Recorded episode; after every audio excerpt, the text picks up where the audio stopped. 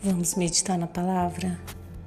E a palavra de hoje está em Gênesis, capítulo 39, versículos 20 e 21, que diz assim: Mandou buscar José e lançou-o na prisão em que eram postos os prisioneiros do rei. José ficou na prisão, mas o Senhor estava com ele e o tratou com bondade concedendo-lhe a simpatia do carcereiro. Momento, outro momento tão difícil na vida de José foi injustiçado. Mas essa palavra diz que o Senhor estava com ele.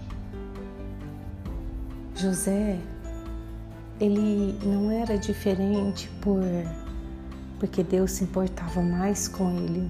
Não, José era diferente porque José colocava sua vida no altar. Isso quer dizer, fazia a vontade de Deus acima da dele e vivia segundo os princípios de Deus.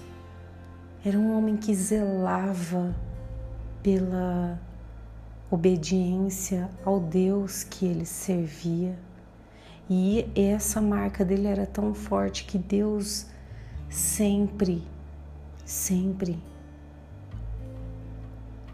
fazia com que as pessoas que estavam à sua, à sua volta reconhecessem essa obediência, essa postura dele. E o que aconteceu, mesmo sendo jogado numa prisão, José foi ali reconhecido. E muitas vezes nós passamos por lutas e tantas tribulações que nos aflige ao ponto de acharmos que estamos sós. Saiba de uma coisa, você não está só. E em meio a essa luta, o Senhor vai te colocar em algum lugar melhor do que aqueles que nem reconhecem a presença de Deus. Deus não te deixou, Deus não te abandonou.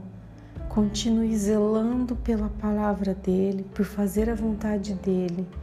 E mesmo em meio à prisão, lugar mais é, que você menos imaginava estar, o Senhor vai ali fazer algo pela tua vida, algo que vai te surpreender.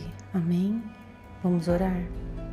Pai, quantas vezes nos esquecemos que o Senhor está conosco, que o Senhor mesmo em meio às nossas maiores lutas, o Senhor não nos deixou e o Senhor pode fazer com que estejamos num lugar melhor, sermos reconhecidos, ainda que a dor seja tão grande.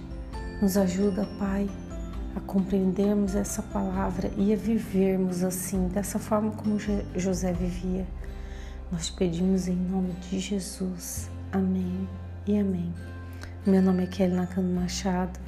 Compartilhe essa palavra com alguém. Que Deus abençoe o seu dia.